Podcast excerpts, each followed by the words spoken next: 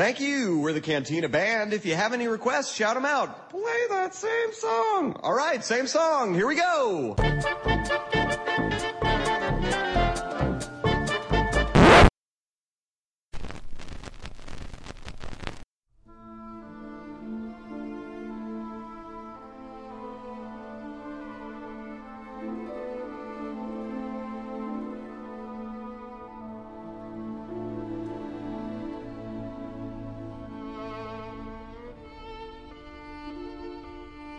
Eu já estou cansado, cansado, cansado de fazer obituário das pessoas que eu gosto no cinema. Cara, perdemos de Christopher Lee, eu não tô acreditando. Porra, eu sei que o cara tava velhinho, 93 anos, mas pô, é, doeu, doeu ler a notícia lá que ele tinha morrido aí essa semana. Não só isso, né? Ele demorou uns, uns dias para chegar a mensagem pra gente, porque parece que estavam a eu entendi isso muito bem, queriam avisar a família antes, mas sei lá, a família é tão longe, né? Não sei. E aí só ficou sabendo na quarta-feira mesmo, né? Do, do ocorrido. É, cara. E, e é, ele já tava internado há algum tempo, né? Também. Eu tinha a impressão que o Christopher Lee era um daqueles caras que não ia, não ia morrer, sabe?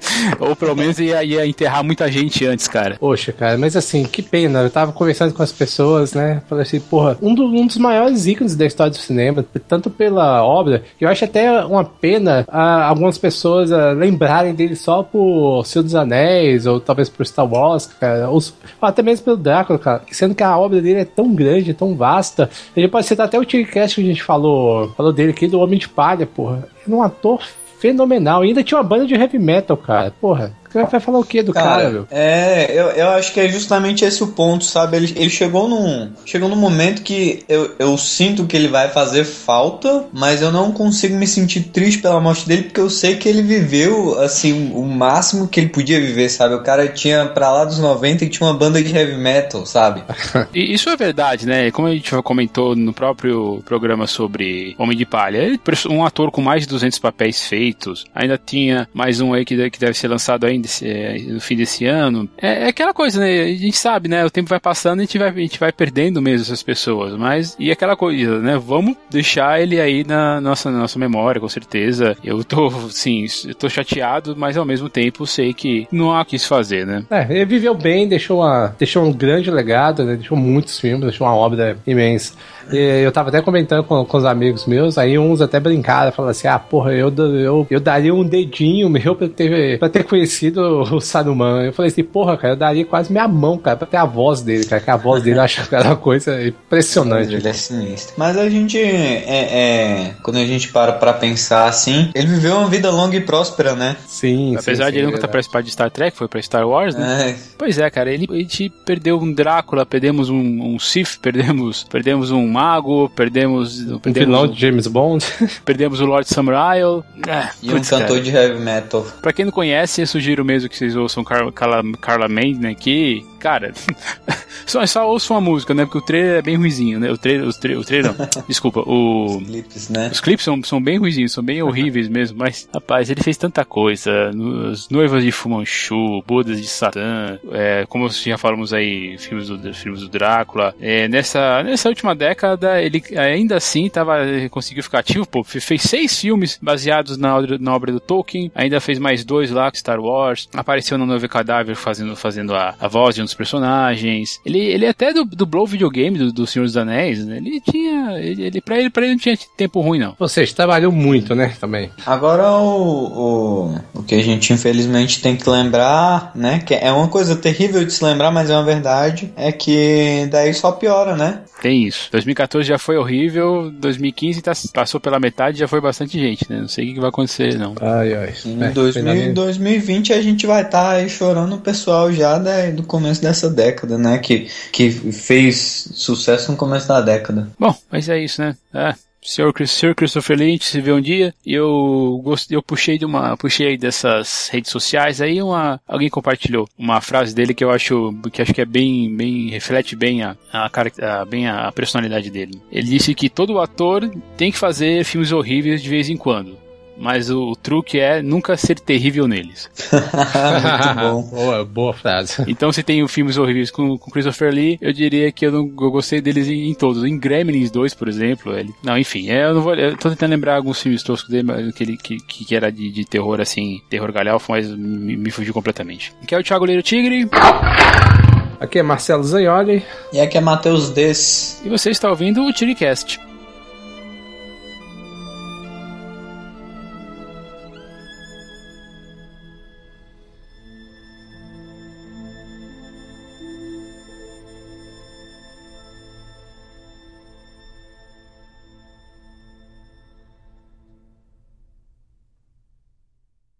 Este programa é um apoio da Rádio São Paulo Digital, um programa da Liga Nacional Web Rádio, spfcdigital.com.br.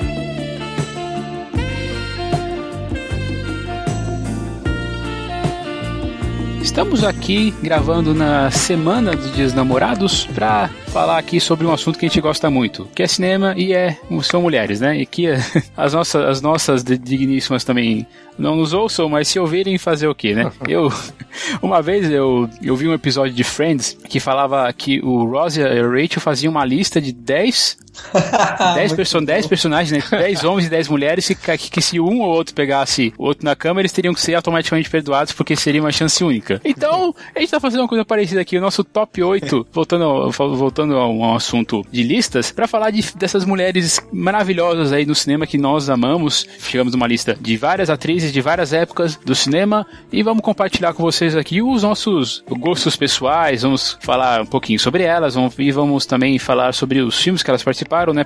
E na verdade vamos. E também vamos indicar alguns filmes dessas atrizes que, caso vocês não conheçam, que vale a pena atrás deles. Mesmo que você não tenha, mesmo que você já tenha revisto, mesmo que você já tenha visto o filme alguma vez, vai valer a pena. E também, né, peraí, vamos pagar o nosso tributo aqui a, a certas, a certas personagens que, queiram ou não queiram, estão aí nos nossos sonhos de vez em quando. Né? E, Thiago, e que, e que difícil montar essa lista, hein, cara? Porque tem tanta atriz que a gente acabou tendo que deixar de fora, né, cara? Talvez por, um, uma versão 2.0 mais pra frente.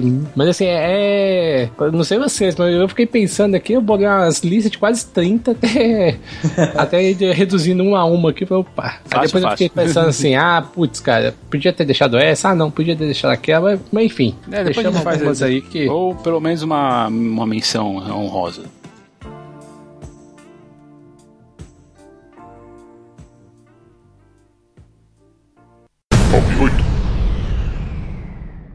Nosso top 8, começando com a atriz que nasceu, nasceu em Bruxelas, na Bélgica. Ela, ela infelizmente já morreu. Faz parte de, de uma, uma clássica Hollywood. Morreu relativamente jovem. Ela fez vários filmes, vários filmes que estão na nata do, de Hollywood clássica. Uma mulher de olhos de cabelos pretos, de olhos pretos, de olhos escuros também. Tinha uma descendência de, de australianos, de ingleses, e isso deu uma, uma, uma beleza bem, bem peculiar a essa atriz. Nascida em 1929 e infelizmente falecida em 1993. Estamos falando, estamos falando de Audrey Hepburn.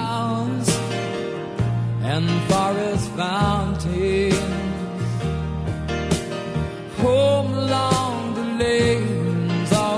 the skyway. E, e, uma atriz lindíssima, absurdamente linda. Acho que os, os traços dela eram uma coisa assim, tão angelicais, que teve até recentemente, coisa de alguns anos atrás, eu, teve, eu não lembro qual empresa que reproduziu ela digitalmente. Não sei se vocês lembram disso. Lembro vagamente. Ah, eu lembro, era propaganda de chocolate, se eu não me engano. É, eu não, não tô me lembrando agora, cara. Mas teve uma propaganda, eu lembro que deu até um burburinho por terem usado assim, uma imagem dela, assim, mas enfim, era uma atriz lindíssima e ela disse que eu, eu particularmente gostava, né? Gosto muito, gostava muito, porque é, ela tinha esse ar angelical que conferia muita personalidade nos papéis que ela participava, sabe? Eu tenho, assim, eu tenho vários filmes dela aqui, é até difícil escolher uns, tem pessoas que até olham com certo preconceito, uma coisa absurda, né? Estúpida. Mas eu vejo pessoas falando assim, poxa, mas você gosta de bonequinha de luxo? Eu falo, porra, cara, eu adoro, cara. Eu acho um filme legal, divertido. E assim, a, acho que a gente tá em pleno 2015, cara. A gente ficar com esse negócio de filme de menininho, menininha, acho que já tá ultrapassado nesse conceito. Ela tinha, você falou bem, né? Ela, essa beleza dela tem uma, um, tipo uma aura de, de, inocência, né? Mas ao mesmo tempo é, ela é muito, muito classuda, assim, muito, sim, muito, sim. muito, elegante, muito. Eh, qual que é a palavra que tá me fugindo agora? Que é similar com essa também. Muito fina, sabe? Realmente, uhum. eu, eu imagino, eu até entendo, assim, porque que ela ganhou tantos fãs com, a, com, essa, com essa beleza dela. Também ela é esteticamente, não só o rosto, né? Esteticamente era também muito bonita, pelo menos no auge dela, né? Ela era uma mulher alta, com 1,70m, né? Você pode ver que não é uma altura muito comum para mulheres. E ela também veio, veio da, daquela fase dos anos 50, né? Da nova Hollywood, que dava muito é, importância né, para mulher no cinema, né? E ela foi, foi um, um, um desses ícones da, desse período sabe? Então, assim, poxa, vou pegar, vamos pegar, assim, tem vários filmes dela, que vou pegar até o, o Princesa e o Plebeu, que rendeu a ela um, o Oscar de melhor atriz, mas, poxa, tem Sabrina, tem, poxa... É, a, gente vai, a gente vai acabar comentando isso também no fim, né, ainda, aqui no, no, fim do papo, mas, e também era uma pessoa, assim, que no fim, perto do, perto do, do, do fim da carreira, perto do, antes que ela, ela, o último filme dela foi em 89, em 88 ela se tornou uma embaixadora da, das Nações Unidas, ajudando aqueles programas da Unicef para erradicação da fome na América Latina e na África é uma posição que ela, que ela esteve até, até 93, no ano da morte dela. Essa coisa de a gente falar que ela era bonita e tal, ela foi na, na, na revista People, que costuma fazer essas listas aí, ela estava na lista de uma das 50 pessoas mais bonitas do mundo. Merecidamente, cara. E, e, e ela também é, falando da, da, vida pessoal, ela não foi muito feliz também no, nos casamentos, ela sempre teve muitos problemas. Se eu não me engano, ela teve dois ou dois, dois ou maridos, três casamentos. Dois, dois, dois, né? dois maridos, né? Andrea é, Dott é, e o Mel Ferrer. Parece que não foi muito feliz em nenhum dos, em nenhum dos dois casamentos. Enfim, acho que o, o sucesso que ela teve uh, na carreira não se refletiu tanto na vida pessoal, pelo menos não amorosa. E os filmes, os filmes dela, se você pegar, ela tinha uma persona forte até dentro do filme. Você pega, você, você pega assim, é, as, os, os, papéis dela, ela normalmente ela lida com uma, um homem que é mais velho que ela, mas aí ela dá um jeito de, de, de dar, dar, dar, uma volta no cara, de, de, enganar o cara, ou de pelo menos assim, é, dar, fazer, fazer uma, uma, uma cara meio de, de blazer, não uma cara de blazer, mas uma situação blazer, sabe? Como ela tava sempre, é, esse, esse era o legal da, da Hepburn, né? Ela tava, não, não sempre, mas pelo menos ela tava em vários em vários, em vários, é, em vários aspectos acima do, do cara que estava contracenando com ela. E isso é, bem, isso é bem interessante, né? Você, Matheus, você, Marcelo, foi o primeiro a citar né, a, Audrey na, na, nossa lista. Sim, sim, é. Eu acho ela uma beleza absurda, absurda. Uma, uma das mais lindas da história do cinema, cara. E fora que assim, eu, eu gosto realmente dela. Eu tenho vários filmes, ó. Tô olhando aqui pra frente. Aqui, eu tenho Marshall Lady, tenho Sabrina, tenho o que eu vou indicar logo logo, deixar pra falar daqui a pouco, né? Mas já vi vários dela, Guerra e Paz, Cinderela em Paris. Poxa, tem, tem muito filme bom dela, como roubar um milhão de dólares. Enfim, era um, era um talento, né, cara? Ela, ela, ela, inclusive, era muito, muito inteligente também. Ela era fluente em inglês, em francês, italiano, espanhol. É, isso, né, isso né, durante a vida dela, né, essa, essa, essa característica multilinguista dela, por isso ela se dava muito bem na, na, na imprensa, ela podia ir para vários lugares e as pessoas entendiam, entendiam ela. Isso também ajudou ela também, é óbvio, como na carreira como atriz e como humanitária. Então, né, falando um pouquinho aqui dessa, dessa belíssima atriz, quais são as suas recomendações aí? Pra, pra quem não conhece muito a Audrey Hepburn, que filme elas devem assistir?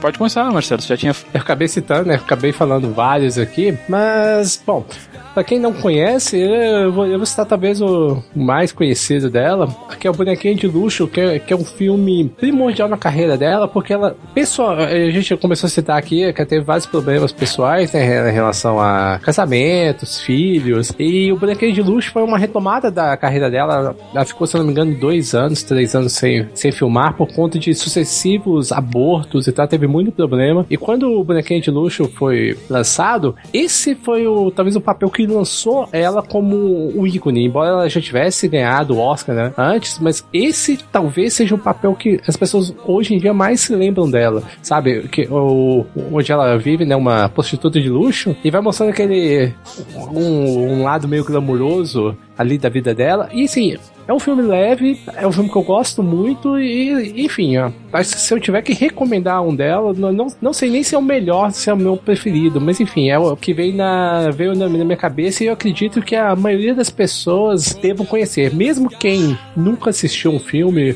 ou não sabe uh, da história dela, mas com certeza em algum, algum momento deve ter ouvido falar de Bonequinho de Luxo. Eu recomendo Charada, de 1963. É um filme que ela contracena com Cary Grant. É uma mistura de romance, com suspense, com comédia. Se passa em Paris tem perseguição, tem tiro, tem essa questão que eu falei, ela conseguir enrolar os homens, um, tanto pelo carisma dela, também pela, um pouco pela beleza dela. É um filme dirigido pelo Stanley Donen que eu gosto, eu acho bem, bem, bem divertido, ele é bem, bem romântico também e é bem levinho, né? Acho que é um, ou como a gente já comentou isso, né? Anos 60 e tal, tem, tem essa questão também da, de, de coisas de, de, comédias muito leves, muito, muito, muito simples, né? Eu acho que vale a pena você dar uma olhada nesses, nesses filmes assim, uh, além também talvez de Cinderela em Paris, como, como você falou, né? Como roubar um milionário, Sabrina. Assim, para você conhecer um pouco mais essa, essa atriz aí que tá no nosso top 8.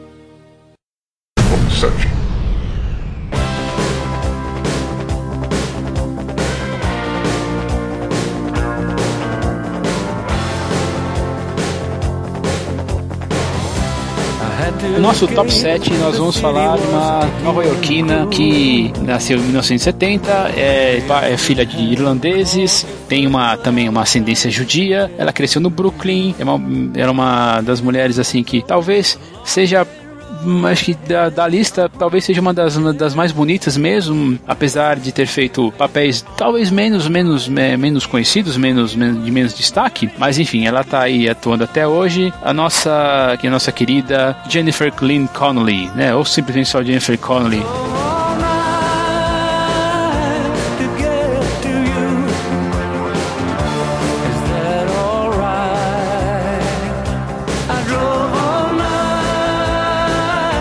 Dona de uma, de uma das belezas assim, dessas hollywoodianas assim, que é incrível, cara. Cabelos, cabelos, cabelos negros, olhos verdes, que apesar de ser, de ser é, relativamente nova, ela, ela já está no cinema, ela, ela, ela já está no cinema desde 84. Ela, o primeiro papel dela era uma vez na América, claro, num papel bem, bem, bem novinha, ela estava bem novinha, afinal de contas tinha, tinha só... 14. 14 tinha só 14 anos, mas e hoje ela, ela já filmou com todo tipo de diretor, já passou até, até quando do Aronofsky, né, recentemente, quando filmou Don't É em 2014. Então, se você pensar que, é, poxa, ela, ela filmou com Leone, cara, Sérgio Leone. É, pois é, cara. Então, e que belo começo, né? Não, a gente falou 14, mas na verdade, como deve, obviamente deve ter filmado antes, tá? deve ter feito filme 12, com 12, 13, 13 anos, né? Uhum. Então, assim, filmou com Leone, cara. E se eu não me engano, um dos últimos filmes, né? O último filme do Sérgio Leone, se eu não me engano. Que é um filme absurdamente fenomenal. Um off-topic aqui, mas que vale menção também. Aliás, Sérgio Leone era, era um diretor fantástico. A gente já falou sobre eles aqui, ele aqui outros Tigcasts, né? Uhum. Ela fez, ela até participou de, de filmes como do Dario Argento, com um filme chamado Fenômena. Ela esteve também com o filme, um, um, um, grande, acho que um grande sucesso assim nos anos 80, que foi o Labirinto, que era um filme com, com o David Bowie no, no elenco que é dirigido pelo, pelo, pelo, pelo Jim Henson, né, que é o cara que criou os Muppets. O Preço da Traição, é, Amor é Maior que a Vida, ela dirigiu, ela esteve num filme do Alex Proyas que eu gosto bastante, que é Cidade das Sombras de 98. Poxa, é um filme muito bom mesmo. Ela fez, uma, ela fez umas bombas também, né, cara? É, é. Ela ah, tem. Ela participou de um filme do Ang Lee, né? Aquele... É o Hulk. Hulk, Hulk pô. Hulk, cara. e é um bom, filme que, que eu gosto, cara. O pessoal critica muito, mas é um filme que eu gosto. É, Ele é muito suado, mas eu lembro de, de ter curtido, assim, né? Não, eu gosto. É, sabe, sabe. Fez umas bombazinhas aí, dia que a Terra parou, puta merda. Tem, cara. tem. A é, como... está afim de você, é. É, esse aí eu acho legal, sabia? Esse filme aí. É. Sabe qual é a outra ligação dela com o universo Marvel? É. Além de Hulk? Qual? Ela é casada com o Paul Bettany. Ah, é? Sério? É, sério. Desde 2003. Nossa, cara, eu sabia. Olha aí, olha aí. Ah, quais, e daí que a gente fica falando um pouquinho das, das, é, como se diz, das, das características dela. Já falamos do cabelo, do, dos olhos, dos olhos, dos olhos verdes. Né? Eu gosto da voz dela. A voz dela é muito macia, assim, sabe? É, até quando ela tá gritando, por exemplo, outro filme que eu, que eu achei que é um drama pesadíssimo, que eu gosto bastante, que é o Casa de Areia e Névoa Você percebe essas coisas lá. Como atriz, ela se, ela se impõe muito. Ela coloca é, na voz dela, ela, uma, uma, ela consegue passar de um, de um personagem cansado, depressivo, para uma pessoa irritada, para uma pessoa triste, assim, com, mas com não, não depressivamente triste, mas arrependida. Ela é uma pessoa, assim, desse, desse jeito eu acho que ela acaba sendo é, muito marcante na tela. Ela também é uma pessoa inteligente, além dela fala também francês e inglês. Ela já também foi nomeada uma das cinco pessoas, uma das 50 pessoas mais lindas na People Magazine em 2002. Que ela também tem interesse em matemática, em relação ao software. E dentro desse, desse, desses dois filmes aí, desses filmes que a, gente, que, a gente, que a gente acabou falando, né? E quais são os filmes que vocês recomendam dela aí? Primeiro você, Marcelo. Cara, eu vou recomendar o Mente Brilhante. Se eu não me engano, ela, ela foi indicada ao Oscar, ela ganhou o Oscar, se eu não me engano. Foi sim. Pelo filme. Foi, né? Uhum. Não acho até que nem que seja o melhor papel dela, mas, sei lá, eu tinha que lembrar um de cabeça, assim, não sei porquê. Foi, foi o que, que mais me chamou, né? E curiosamente, né? Fazendo papel é, atuando né, ao lado do Russell Crowe, né? Que, que recentemente, o, acho que o último filme dela foi Noé, que ela também contracenava com ele, Sim. né? Russell Crowe. Então, enfim, minha escolha vai pra Mente Brilhante, que é um filme que eu gosto também, não, mesmo é, tendo ganhado no Oscar, não acho nada de absurdo, espetacular. Eu acho um bom filme, um filme competente, mas nada de espetacular. Mas enfim, na minha lembrança foi porque foi o primeiro que veio à cabeça. O que eu vou indicar é o nossa, esqueci. Deu uma trava. O que eu vou indicar é o Requiem por um Sonho, que é do Darren Aronofsky. Ah. A gente já comentou aqui no Tigre Cast passado, né? Sobre o Cisne Negro. E eu não participei. Não ouviu, é, foi muito bom, foi muito ah, bom, Marcelo. É, foi ótimo, foi bom mesmo. Inclusive, se você não ouviu o Tigre Cast passado, ouça. Por favor. Tem que ouvir, é. pessoal.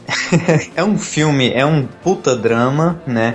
É um drama que se você não assistir assim querendo querendo entrar no, no, eu pego isso até a minha própria experiência assim a primeira vez que eu assisti eu assisti com um amigo meu e a gente não tava levando a sério o filme então é parecia até meio zoado sabe? E a gente não gostou a princípio mas depois quando eu já era um rapazinho feito eu fui assistir de novo e eu vi que era um puta filme é um puta drama sobre pessoas com, com, com histórias extremamente é, é, tocantes, assim. E um legítimo Aronofsky, né? É. é se, você, se você não assistiu é, Requiem por um Sonho, assista. Se você assistiu uma vez e não gostou, dá uma segunda chance pro filme, porque é um filme que vale a pena ter visto duas vezes. Matheus, admite, vai, você gosta do filme que ela parece pelado, vai, é por isso.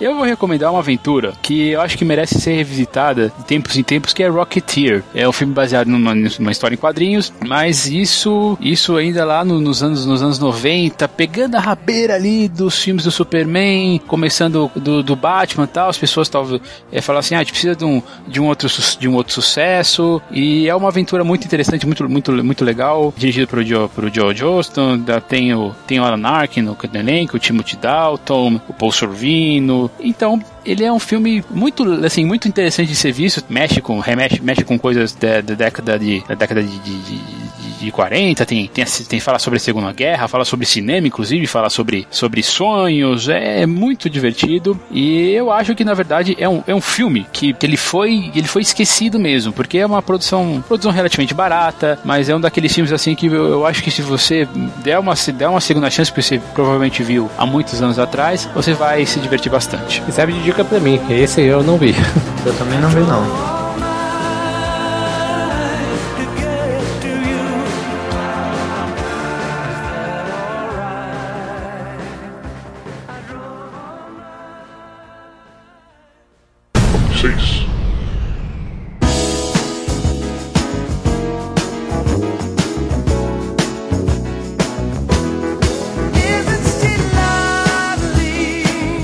Agora falar de outra atriz que realmente já, realmente já se foi, se foi de uma maneira trágica, uma das loiras mais conhecidas do cinema, uma mulher que nasceu no cinema, porque afinal de contas até a mãe dela, uma mulher que trabalhava como, como cortadora de filmes na RKO Studios, ela infelizmente teve vários problemas, tentaram matar ela quando ela era pequena, tentaram estuprar ela quando ela tinha 6 anos, depois, quando depois foi parar no orfanato com 9, mas de algum, mas de, de algum jeito ela conseguiu se sobressair dessa, dessa desgraça toda, mas infelizmente a vida de Hollywood levou ela, ela levou ela para baixo. Né? Estamos falando de Norma Jean Mortensen, conhecida mais como Marilyn Monroe.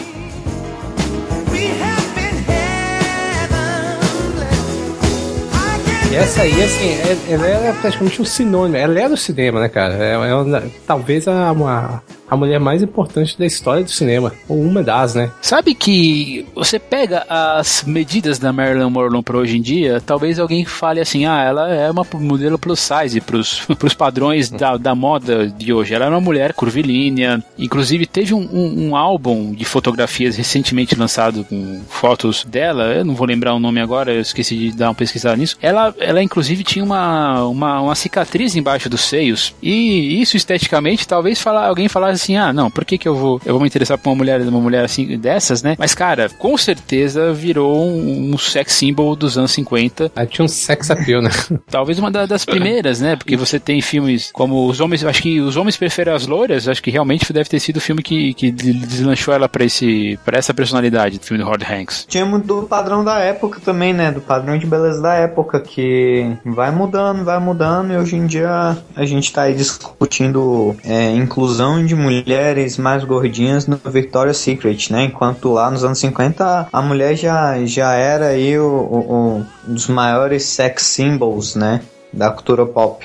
Uhum. Sim, sim. É, é, é, tinha um ar contestador, né? E vamos falar, nos anos 50 dos Estados Unidos, né, cara? Se o, hoje em dia, qual, qualquer coisa como que a gente vê um papel um pouco diferente, um pouco mais audacioso, gera todo burburinho, imagina nos anos 50. E, e a Marilyn Monroe era, era, essa, era, era uma mulher, assim, que causava era um furor por onde passava, né? Era um furacão humano, cara. Imagina só, ela era uma mulher que nos anos 60 já tinha se divorciado três vezes. Pô, hoje em dia, se você vê uma mulher que se divorciou três vezes, cara, tem gente que fala assim, poxa, mas três vezes, mas já. E ela fez isso no, nos anos 50 e 60, cara. Ela provavelmente deve ser a atriz mais celebrada de todas as atrizes. Isso, nos anos, isso, ainda lá, isso ainda nos anos 50. É, passou, a gente falei, falei no começo, passou uma infância terrível, infelizmente ela ela, mas aí ela, ela, ela cresceu nisso, teve, teve. Ela tinha até certas questões da vida pessoal, dizia, dizia que ela tinha um caso com o presidente Kennedy, né? Isso era muito. A gente tem aquela, aquela, aquela cena dela cantando parabéns para você, pro presidente, que é uma das coisas mais icônicas do, do, de fora do que ela fez do cinema, que hoje em dia a gente. É, todo mundo que.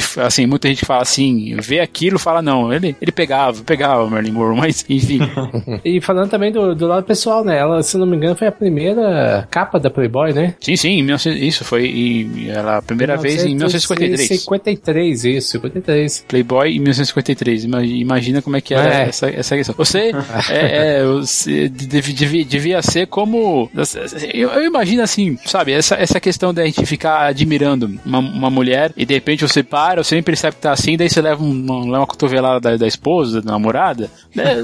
devia, acho que a Marilyn Monroe foi, foi responsável por muitas dessas, dessas cotoveladas no, em maridos aí nos anos 50 anos 60. E morreu jovem, né? Infelizmente, né? Não, morreu, morreu em, com, com 36 anos. 36 anos. E morreu em, 50, em 62 é. em, na, na, em Los Angeles isso. por o, uso, uso, o abuso de drogas. Tem gente que diz é, que ela foi assassinada, mas claro, isso nunca foi provado, enfim. É, existem várias teorias, né? Uns caras que ela foi assassinada, uns que foi suicídio, outros que foi um, uma overdose acidental, né? Pelo envolvimento dela com drogas, mas enfim, o, o que é inegável, né? É o como que ela é ligada, né, como ícone pop, né? Pop cultural, porque ela é um símbolo sexual por excelência né? No, nos Estados Unidos, cara. E no mundo, né, do cinema. Ok, e qual, qual filme você recomenda dela, ô Marcelo? Ah, então, ó, tenho, eu tenho um boxzinho aqui lindão aqui com vários filmes dela, ah, mas eu vou, eu vou citar aquele que eu, o que eu mais gosto, que acho que pra mim é uma das melhores comédias de todos os tempos, né, que é Quanto Mais Quente Melhor. Que, cara,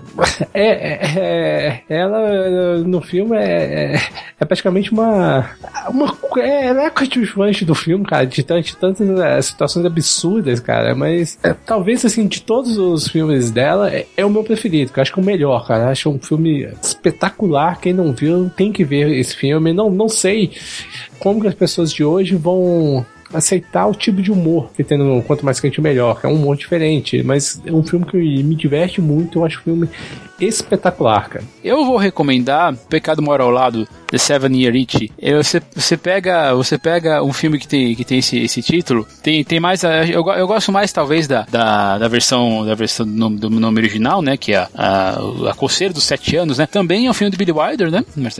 No, sim, sim, sim. Né? Já estamos aí que falando duas duas, duas diretores aí, dois filmes que, que ele está, ela tá com ele. Mas é um filme muito, muito engraçado. No elenco tem o Tom Wells, né? Como, como vizinho dela, e ela não tem nome, ela é simplesmente a garota do nada. E, e, a história fala de um cara assim que tá, que tá casado há sete anos, aí conhece essa mulher, essa loira estonteante, e ele, né, fica todo, todo oriçado por, por causa dela. Quem não ficaria oriçado pro Marilyn Monroe, né? Mas enfim. e, e, tem a cena, uma das cenas mais icônicas do cinema, que é ela sim, de vestido sim, branco, sim. enquanto e aí enquanto o, o, o, e daí quando ela passa por uma por aquela abertura do trem, né, do metrô, o vestido esvoaçou e a gente consegue ver as pernas aí dela e o cara, né, e o, e o, e o personagem fica, fica lá fascinado por ela. É um filme muito engraçado, é, de determinado, em determinado momento a mulher descobre da, da, desse fascínio por ele, por, por a, pela personagem, e aí que tem uma, uma sequência bem, bem engraçada. É, é um outro tipo de comédia também, como eu acho que tem um pouco a ver também com o Marcelo falou, né? É comédia, uma, uma comédia de, de anos atrás, né? De 55, né? Uma comédia que já tem, que hoje, que esse ano completa 60 anos, pode ter, pode ter seu, alguns problemas em relação a, a ritmo, mas é, mas cara, eu não posso falar de Billy Wilder. Billy Wilder é um dos maiores diretores do cinema e juntou com uma das melhores, com uma das melhores, de umas mulheres mais belas que esse, essa, esse mundo já teve. Uma pena que morreu tão cedo e uma pena que morreu do jeito que morreu. Ah, e coincidentemente, nos dois filmes que a gente escolheu, dirigido por ele. Exatamente. E, e também ele dirigiu vários filmes da Audrey também, né? Sabrina mesmo que eu citei, é, foi dirigido por ele.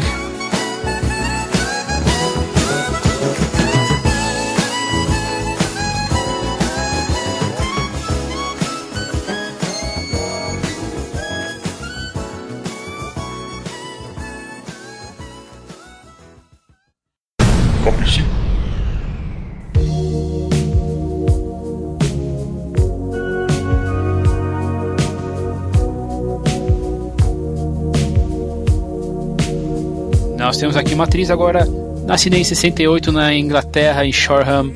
Ela é uma também uma outra, uma outra beldade, tá? ela tem os cabelos, cabelos claros. Ela normalmente é, interpreta pessoas que tiveram grandes perdas ou está passando por um grande, um grande perrengue, um grande sofrimento. Ela também é conhecida por, por seus papéis meio dark ou assim personagens com personagens passando por problemas, né? E a chamada também não e a chamada também não não exageradamente de a rainha dos remakes. Estamos falando de Naomi Ellen Watts, simplesmente Naomi Watts aqui.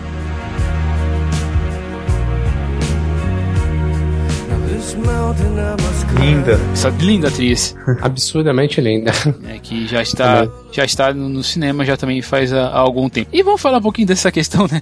Ela, ela sem falar dos filmes que a gente vai, que a gente vai, a gente vai recomendar depois, mas ela tem assim esse, esse título de rainha do remake. Será que é um exagero? O primeiro remake dela, o primeiro remake, remake dela mesmo foi o chamado de 2002, né? Que é um remake do, do Ringu japonês. Acho que foi o primeiro filme também que eu vi com ela.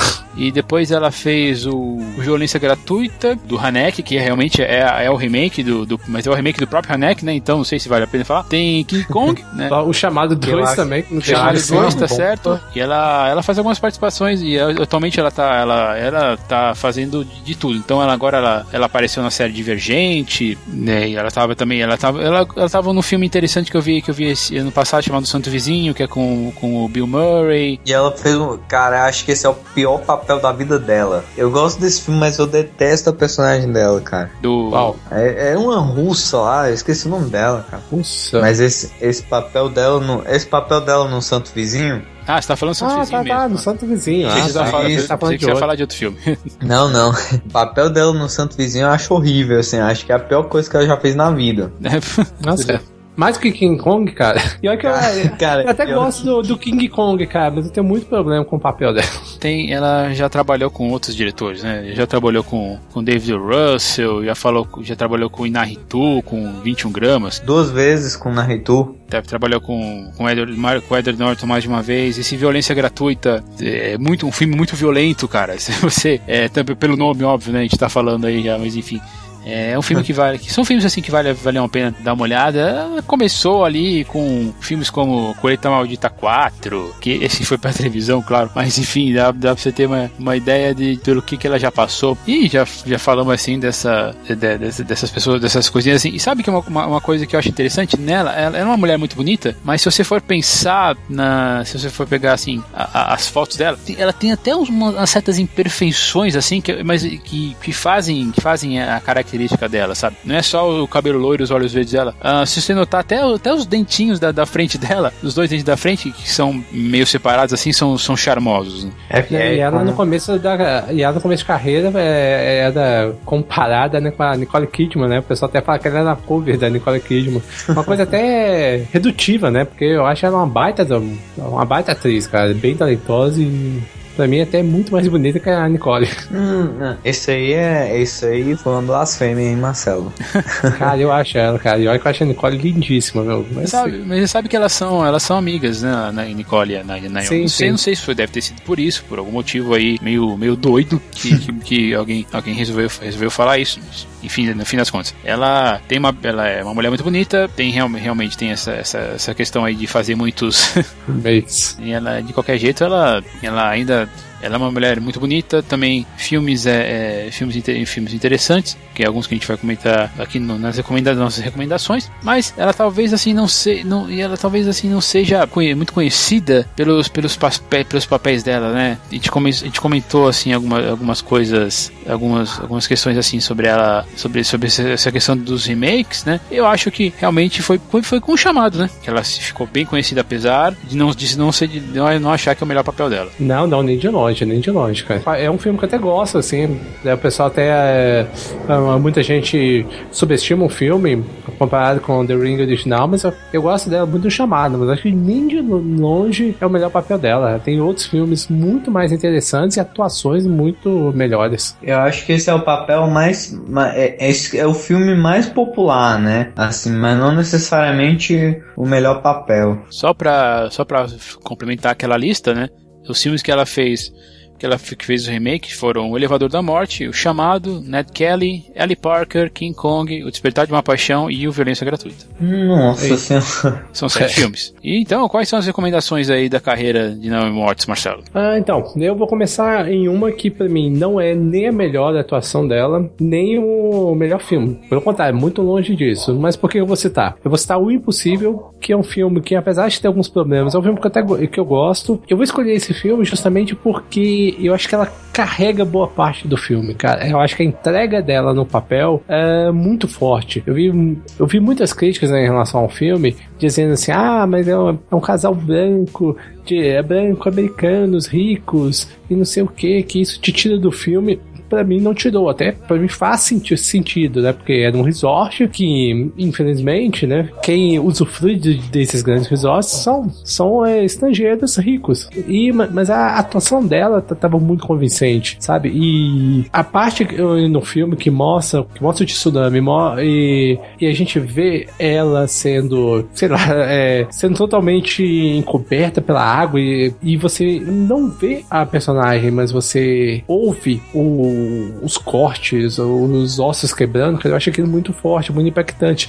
E eu, eu acho que foi bem feito, bem realizado o filme né, nesse aspecto. E eu, eu acho que a atuação dela tá muito boa no filme. Acho que assim, que ela quase carrega o filme inteiro sozinha. Só não acho que ela carrega sozinho, porque eu esqueci o nome. Tem um ator mirim que tá excelente no filme. Esqueci o nome dele agora, que é, que é o filho mais velho dela. Mas enfim, a minha recomendação é o, o impossível. Acho que vale a pena ver. Em primeiro lugar, o, cas o, casal não tem nacionalidade, eles nunca falam de onde ele é. E você tem que uhum. lembrar que quem dirige é um espanhol, J.A. Bayona. Sim, sim, sim, verdade. Que é responsável por outros filmes como O Orfanato. Então não vem com essa não de só porque, só porque em primeiro lugar, ela é inglesa, o. o Ian McGregor, Ian é... McGregor é, é, é, é Australiano? Ah, não, não lembro. É, não, não, australiano não, pô. É irlandês, né? Acho que ele é irlandês, assim, que seja. Não são, eles são, tá, são europeus, não são, tá? Então, não vem com essa não pra, pra cima de mim, não, viu? E, e gente branca e rica também sofre, né? Também pode sofrer. é, é, poxa, poxa. Não, e faz sentido. Não, ele é inglês, ele é inglês, ó.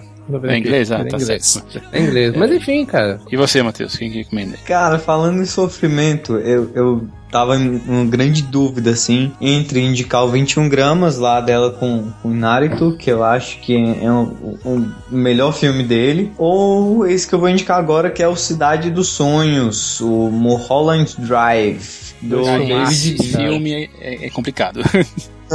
assim, filmaços, assim, é muito complicado, Sim. mas filmaços. Dois filmaços, assim, mas o, o Cidade dos Sonhos, ele tem um negócio que é, eu acho que ele nunca, ele me pegou de um jeito que nenhum outro suspense tinha me, tinha me pego, assim, na minha vida inteira, porque ele vai construindo um, uma narrativa, ele vai usando uns, uns, elementos de suspense e chega um determinado momento que, é, é, não sei se isso chega a ser um spoiler do filme, mas ele parte para um nível de, de surrealismo que não é nem um, um surrealismo absurdo igual ao, lado do, do Buñuel, né, do, do Salvador Dali, mas nem é um negócio pé no chão igual o resto do filme tava vindo, né? É, cara, é um, é um negócio muito, muito louco, assim, você tem, tem que ver umas duas vezes no mínimo para pensar uma teoria que seja plausível para conceber a ideia de, de o filme fazer algum tipo de sentido, assim. E depois que faz, cara, depois que faz, é, é, é correr pro abraço, assim. Uhum. Bom, eu vou recomendar, já que vocês acabaram recomendando filmes, eu acho que são os melhores da carreira dela, eu vou, vou ficar com o Birdman, que do ano passado.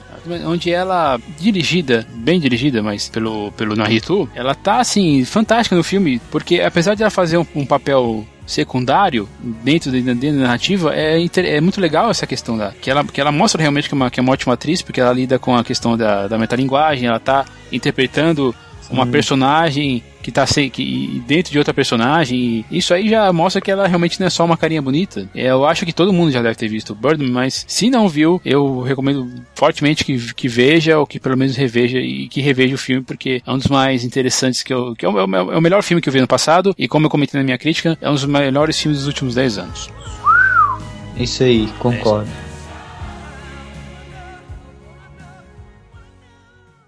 Top 4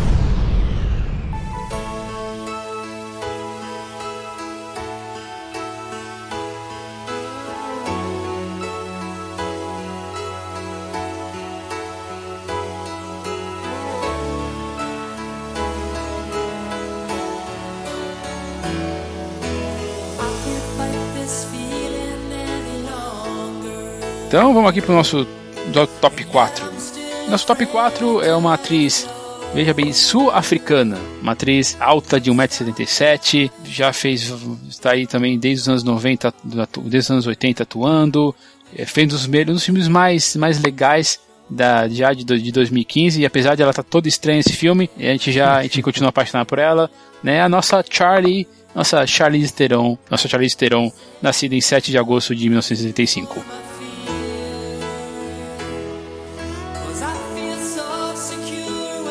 Nossa, ela, a gente realmente, agora que a gente, a gente chegou numa, num, num, topo de beleza que eu, que eu vou dizer que é meio difícil de começar a superar, hein? mas não é só, mas também não é só isso. A gente parece que parece que a gente tá falando assim, parece que a gente tá falando só de beleza. Eu não quero só me meter não, nisso. Ela, elas são lindas, mas também são, são ótimas atrizes. Sim, sim, sim. E ao mesmo tempo que a gente tá buscando recomendar bons filmes, né? A gente cita também as bombas que cada uma delas fizeram, né? E a Charlize Theron não fica pra trás, cara, porque, hum. porra, ela fez um milhão de maneiras de pegar na pistola, que é horroroso. Nossa, cara, esse filme. Olha, eu, esse é o deve ter sido o pior filme que eu vi no passado. Nossa, ele é muito é. ruim, cara. É daquele que eu assisti assim, cara, que eu tô fazendo aqui, cara. Outro também, cara, Branca de Neve Caçador, cara, que eu acho que foi o único filme da minha vida que eu, que eu, assim, que eu dormi no cinema. Acho que durante uns 30 minutos acordei e senti que eu não tinha perdido nada do filme, cara. Mas sabe qual é o maior problema desse filme, hein? Ah. Você fala, você falar que a Kristen Stewart tem mais medo que a Charlize Theron. É, é. Sim. Que pariu, Nossa, cara. Não, mas o negócio da, da Kristen Stewart ser a Branca de Neve é porque porque ela sempre tá com cara de drogada, né? Então é Branca das Neves, assim, né? Só se for. É, assim, e, alto e, com o nariz. E, e, né, nessa época tá naquela pegada de fazer sempre, uh, ter sempre a mesma expressão, sabe? Aquele mordendo o lábio inferior, cara, que puta que pariu, cara. É tenebroso, cara, é tenebroso. E pra confirmar que a gente não tá falando só sobre a atriz ser bonita, tá aí um, um filme que eu morro de vontade de ver, eu não sei por que diabo que eu não vi esse filme até hoje, da Charlize Theron, que é o Monster, Desejo Assassino, né? Sim, que é, ela tá irreconhecível. Imagina você conseguir deixar a Charlize Theron feia, cara. Pois é, cara. O pessoal do Mad Max tentou, né? O George Miller tentou, tirou um braço dela, colocou graxa na cara, mas ela continua linda, né? Mas nesse filme aí ela conseguiu. Como você falou, ela fez outros, outras bombas. Ela, ela fez Ion Flux, ela participou de alguns, de alguns filmes como Jovens é, Branca de Neve Caçador já falou, né? Ela, esse ano ela tá lançando um outro filme chamado Lugares Escuros, que parece, parece interessante. Eu não consegui, não consegui yeah. assistir ainda, mas se eu tô bem lembrado, estreia essa semana, né? Na quinta, quinta é, estre, que a gente tá falando. Estreia de, de 18 e ele é baseado num livro também da, da, da Gillian lá, né? Que é a mulher que escreveu Garota Exemplar. Sim, sim. Hum, olha aí, olha aí. Tô querendo ver esse filme, viu? Tem, ela tem essa, essa, essas coisas marcantes dela, né? O cabelo loiro, os olhos verdes também. Ela, ela é muito, acho que ela é muito elegante. Eu acho que até faço uma, uma ligação dela com a, com a Audrey, né? Ela, assim, o jeito dela, né? O jeito dela uhum. se, se, se portar, é muito legal também. Ela apareceu, ela apareceu numa Playboy também, em 1999. Ah, é? Hum, ah, é, isso não sabia, rapaz. Vamos pesquisar, vamos pesquisar. é, é, mas não, mas é, então também nessa, né? fazer, fazer o quê? Se tá, tá lá para ser visto, né? Não vamos, não vamos, não vamos negar, né? A, o vislumbre. Ela também apareceu, que ela chegou a, a, a quase aparecer em Showgirls. Então, um filme, um filme assim que é, que é, bem, que é bem fraquinho, né? Mas enfim. E quais são as recomendações aí, Marcelo? Ah, então, cara, porra, como é, a gente tem. Não é regra, mas é, é quase um hábito. A gente costuma um gravar TireCast sobre filmes recentes, salvo algumas exceções. Então vou aproveitar deixa para falar para mim de um dos melhores filmes do ano, cara, que é Mad Max, uhum. porra. Cara, aquele filme é alucinante que, sei lá, eu nunca usei, mas a sensação é que você tá com cocaína e ácido em todo o seu corpo, cara. Que é um, é um filme que, sabe, te prende o tempo todo. E é o que eu sempre falo com o pessoal. Às vezes as é, as pessoas falam que ah, os filmes, os famosos filmes enlatados ou blockbuster não tem conteúdo e Mad Max tá aí para poder jogar isso por terra, cara, porque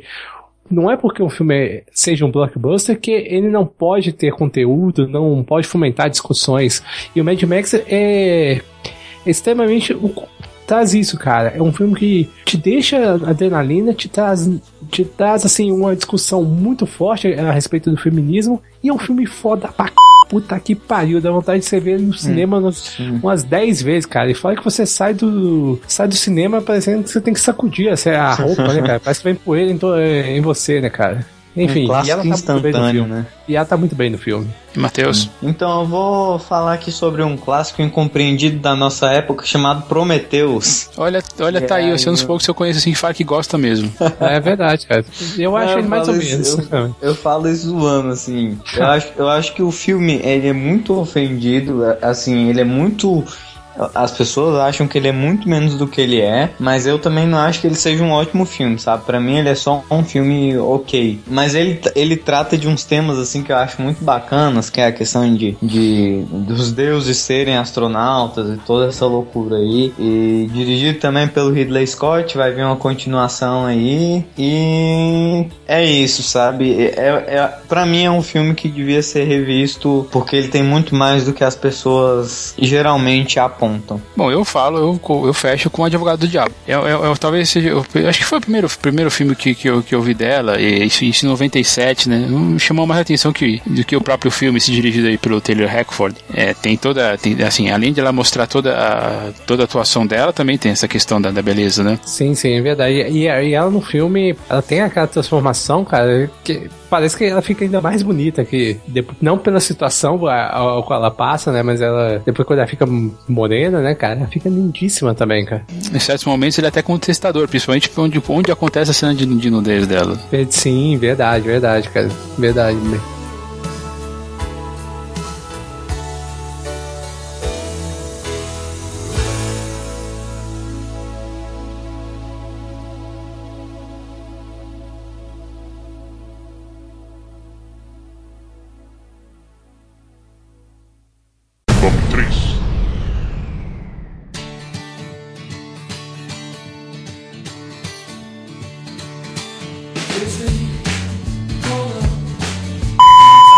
Gente, um pequeno recado aqui do Thiago, seu podcaster e editor. Infelizmente, eu perdi ah, o início da conversa sobre a nossa nosso top 3 aqui, que é a Natalie Portman. Não sei o que aconteceu, simplesmente não consigo achar os arquivos em lugar nenhum. Então eu perdi toda a introdução sobre o papo. Ah, mas falando assim, Natalie Portman estava no terceiro lugar, está no terceiro lugar, falamos dela, do fato dela ser nascida em Israel, em 80, que ela foi descoberta por um agente numa pizzaria, que já em 94, com 13 anos, já tinha feito um papel muito bem dramático, que ela ficou conhecida no, mundialmente em 99 como Star Wars, o nome de verdade dela é Natalie Harshlag, eu gosto, falei, comentei que eu gosto muito do, do jeito dela, essa, esses olhos castanhos, esse, essa voz doce, um, até um jeito de boneca, que até deve ser por isso que o David Letterman um dia disse que ela era nova Audrey Hepburn. Ah, falamos do caso do, do fato de ela atuar sobre quando ela praticava balé, que ajudou muito em Cisne Negro, é, que tem também os seus efeitos, afinal de contas ela nunca tinha visto a trilogia Star Wars original antes de participar da Ameaça Fantasma, e que, por exemplo, tem até casos de, de uma banda com o nome dela que chama Natalie Portman's Shaved Head. Então, partir daqui, a partir desse, desse disclaimer, fica, começa aí a, as nossas recomendações. Na verdade, eu, eu, perdi inclusive a recomendação do Marcelo. Ele recomendou que todo mundo assistisse Cisne Negro e reforçou que vocês devem deve ouvir o Tigcast 94 passado e ficou e reclamou de novo, né? Ficou triste de novo por não ter participado da, da gravação anterior. Desculpa, eu não sei realmente o que aconteceu, eu costumo muito verificar, a, a acompanhar né, a produção, a gravação quando está acontecendo pelo, back, pelo backup, mas dessa vez, por algum motivo, escapou da minha mente. Desculpem aí, tá? Fique com o resto do, do cast. Então, já entrando, continuando nesse assunto, né, já que o Marcelo já deu a introdução, qual que é a sua, qual que é a sua sugestão aí para Natalie Portman para o pessoal ver ou rever? Cara, eu vou falar justamente sobre o primeiro longa-metragem de Natalie Portman, que foi O Profissional, que a gente comentou aí um pouquinho mais cedo. E é, voltando, é um filme do Luc Besson, né, com com Jean Reno, Gary Oldman. É, e, A gente tem uma das falas mais.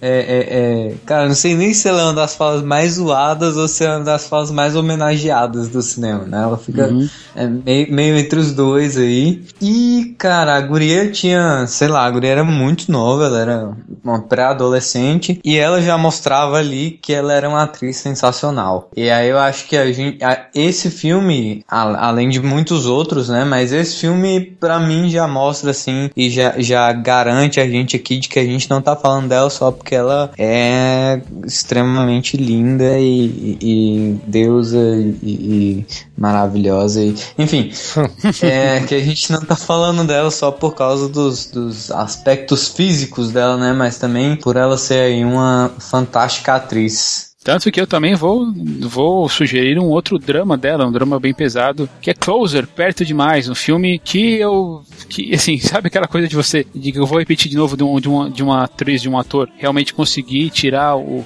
um diretor conseguir tirar o máximo de uma atriz? A Natalie Portman, nesse filme, ela passa por, por uma pessoa cínica, por uma pessoa depressiva, por uma pessoa verdadeira, por uma pessoa mentirosa. É um papel multifacetado, é um filme muito bom, só que você tem que estar com o estado de espírito elevado para assistir o filme, porque eu acho que se você tiver meio triste, ele vai te trazer um pouco mais para baixo do que você já está. Vai.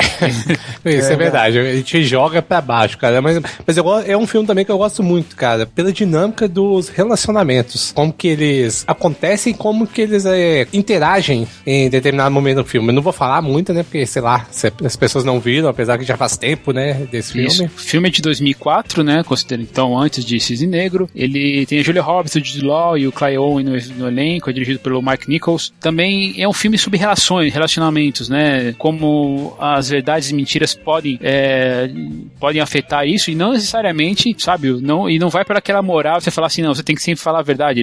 O filme, inclusive, mostra que a verdade às vezes te, te pode te, te, deixar em, te deixar em, maus, lençóis. Né? De não, não digo não chamar de lençóis, mas também pode não ser a solução para tudo. É um filme que eu recomendo, mas de, de novo, não assista se tiver um mau momento, não assista se tiver que acabar de brigar com sua esposa, com seu namorado, que o negócio vai ser complicado. Verdade. Muito pelo contrário, né? Você tem que assistir assim no melhor momento do seu relacionamento. Senão dá problema. A gente falou de algumas atrizes aqui. É, ela, por exemplo, ela não, não, fez nenhum tipo de cena de nudez ainda, mas ali é o, é o mais próximo que você vai ver a Natalie Portman numa, numa, em posições, digamos assim, reveladoras. Privilegiadas, né? Isso. Tá bom. Ai, ai. Ela, ela tá muito boa nesse filme, inclusive. Pois é. muito boa mesmo.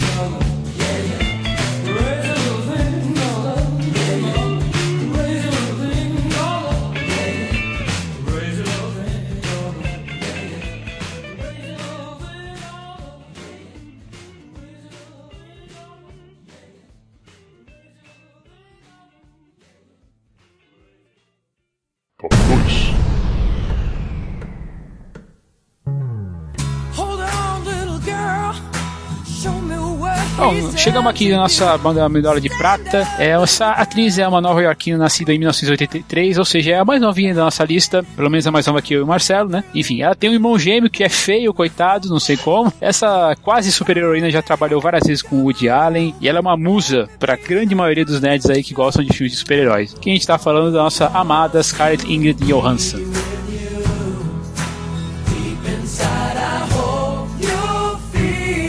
que apesar do nome, nascida nos Estados Unidos, mas tem uma ascendência dinamarquesa. Né? Essa atriz, ela falando primeiramente dos, dos aspectos físicos dela, né? É uma atriz com curvas, tem lábios carnudos e tem uma voz que diferente do que eu falei lá da voz da Audrey, que era mais bonitinha, a Scarlett, ela tem uma voz mais rouca, cara, que é uma coisa de louco. Que mata um, rapaz. Que mata um, assim, é, oh. é, aquela coisa de ficar no seu ouvido e você quer ouvir aquela voz para sempre. Cara, tanto que é ai, é suficiente ai, para você apaixonar por ela no filme, no, no, em um dos filmes aí, que, é, que ela não aparece. Simplesmente isso, você não vê a figura de Scarlett Johansson. E como não apaixonar por aquela voz, hein, cara? É impossível não se apaixonar por Scarlett Johansson, né? É, é. eu diria que é. Ah, bom, eu conheço algumas pessoas que me digam que é possível, cara. Eu vou mandar aí, se o Thiago quiser colocar no link no post, eu vou colocar algumas fotos que tem um amigo meu que não gosta da Scarlett, cara. E ele não gosta dela como atriz, e ele, não, e ele fala que a Scarlett não é bonita, ele só, ela só é produzida. Então ele sempre me sacaneia e me manda sempre duas fotos dela, cara. Eu vou até mandar pra vocês aí, ó. Aquelas da beleza natural dela? É, tô mandando duas fotos aí dela pra vocês darem uma olhada aí, cara. E ele sempre me zoa e fala assim, ó, a sua musa aí, ó, a sua musa aí, ó. Mas enfim, cara, eu. Essa aí é, é a, essas fotos realmente não estão ajudando muito, não, cara. Mas, porra, cara, eu acho que ela, além, a beleza física dela é, é óbvio, né, cara, que chama muita atenção, porra. E, e pensar né, que ela poderia não ter sido a Viúva Negra, cara. E hoje eu acho assim, eu não consigo e ver a Viúva Negra. segunda foto ela. aqui, ela tá adolescente, ela tá crescendo ainda ainda, pô. Ela tá, só que ela pois tá meio é, estranha. cara. Pois é, cara. É, ela tá um pouquinho estranha, né? Mas pra mim não é problema nenhum, cara. Imagina uma mulher dessa, cara. Que a minha mulher não ouça esse podcast. Sabe quem que é, sabe quem que é um idiota? Você pode ter, a, agora você pode ter uma, mais razões para odiar esse cara se você não tinha antes. Ela foi é. casada com Ryan Reynolds, certo? E foi ele quem foi. entrou com o pedido de divórcio. que pariu. não, Nossa, meu. Ah, meu. Ele disse que tinha Cara, diferenças com ela. Pô, ah, que, que, diferença, você é. tem de, de, de acordar com uma coisa cara. dessa todo dia do teu lado? Só, sei lá. Será que ela, será que ela fedia? Será que ela tinha mau hálito? Será que. Cara, qual o problema dessa mulher, cara? Sei lá, deve, cara, talvez deve ser muita pressão, cara. Sei, pode ser muita pressão, pressão, né? Cara, pode ser a pressão do pressão do planeta, cara. é Scarlett Johansson, meu. Cara, é, é bom, não, tem as coisas que não dá pra entender. Ela é uma atriz que a gente pode Exato. dizer assim que é menos, menos talentosa da nossa lista e a beleza compensa, porque ela realmente ela já fez muita coisa. Ela, mas assim, mas ao mesmo tempo eu vejo que uma atriz que participa de tantos filmes do com o Woody, Woody Allen alguma coisa ela tem. Você pode falar que ela não é tão, é. não é a mais talentosa da nossa lista, mas é, eu, eu gosto de, eu gosto de várias atuações dela, desde encontros e desencontros. Tá, detesto ela em Lucy. Acho que, acho que na, nos filmes da Marvel ela tá mais pra Eye Candy mesmo. Uhum. Mas, é, sei lá, falaram bem da atuação dela em Chef, que eu não vi. Ou em, né, uh, em Hitchcock, ela, tá, ela, ela interpreta Janet, Janet Lee, né, que é uma, que é a musa, que é uma das músicas do, do, do, do diretor, né, do Hitchcock. Ela tá bem, ela escolhe as coisas ruins, né? Ela estava lá no, no, filme de Spirit, mas também, né? Aquela coisa, tem certas coisas que compensam ah. no filme. Porque afinal de contas tem Sofia Vergara, nesse filme tem Sofia Vergara, tem, tem, é, é, é, tem Scarlett Johansson, tem, tem Kimberly Cox, tem, meu Deus do céu, tem, tem outra, tem, tem a Sarah Paulson, né? Só tem, tem, tem, só tem beldade. Mas não é, não é do Spirit que a gente tá falando. É que o Thiago falou, né? Que talvez ela não seja mais talentosa da lista, né? Eu concordo com isso. Mas talvez ela seja mais versátil. Se você pegar, pegar toda a carreira dela, você tem muito dois papéis, assim, bem distintos um do outro. Então, você, sei lá, você vai pegar a Viúva Negra, você vai pegar. É, você pega Encontros e Desencontros, você pega o Hitchcock. É, tem alguns filmes que eu tô evitando aqui falar, porque vão ser de escolha, mas enfim, ela tem uma, uma certa versatilidade na carreira, embora seja bem marcada por personagens fortes, né? Quase uma femme fatale do cinema no ar, mas que a Viúva Negra tem, tem um quê um pouco pouco do, da Femme Fatale, só que ela envereda por outro lado, né? Tá, já apareceu em filmes de drama, já apareceu em ficções científicas, como aquela, como A Ilha, filmes de filmes de, de suspense e terror. Ela tá vacotada aí para uma adaptação americana de Ghost in the Shell, tenho vários poréns sobre, sobre isso, principalmente, principalmente falando sobre o Lucy, né? Afinal de contas, tem algo a ver, né? A premissa, não vou dizer que é igual, mas tem alguma coisa ali, né? Mas de qualquer jeito, é, ela assim, ela é versátil e eu, eu gosto dessa, dessa versatilidade dela dela, sim. Essa versatilidade dela é, dá pra comparar um pouco com a da própria Natalie Portman, né? Que, que tem muito sim, também, também desse é negócio de fazer papéis muito diferentes em filmes muito diversos, assim, desde próprio profissional até o Cisne Negro, passando aí pelo V de Vingança e essas. Essas bombas. É. é certo. Ah, não dá pra acertar sempre, né? Enfim, como falamos lá no começo, né? Christopher, Christopher Lee já disse, né?